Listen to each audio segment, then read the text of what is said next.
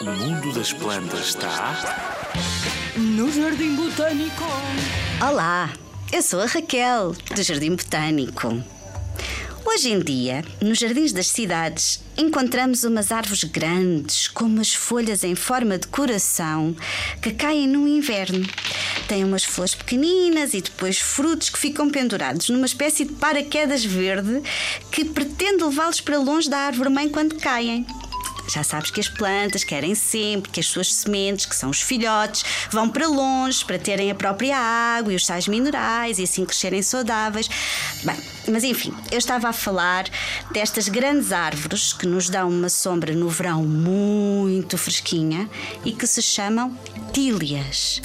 As tílias são típicas da Europa e são muito plantadas em Portugal porque se dão muito bem aqui no nosso clima temperado a infusão das suas flores, ou seja, quando mergulhamos as flores ou os frutos em água a ferver, tem propriedades medicinais muito conhecidas porque atuam no sistema nervoso.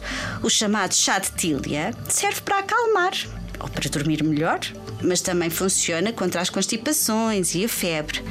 Podes ver uma grande tília no Jardim Botânico de Lisboa.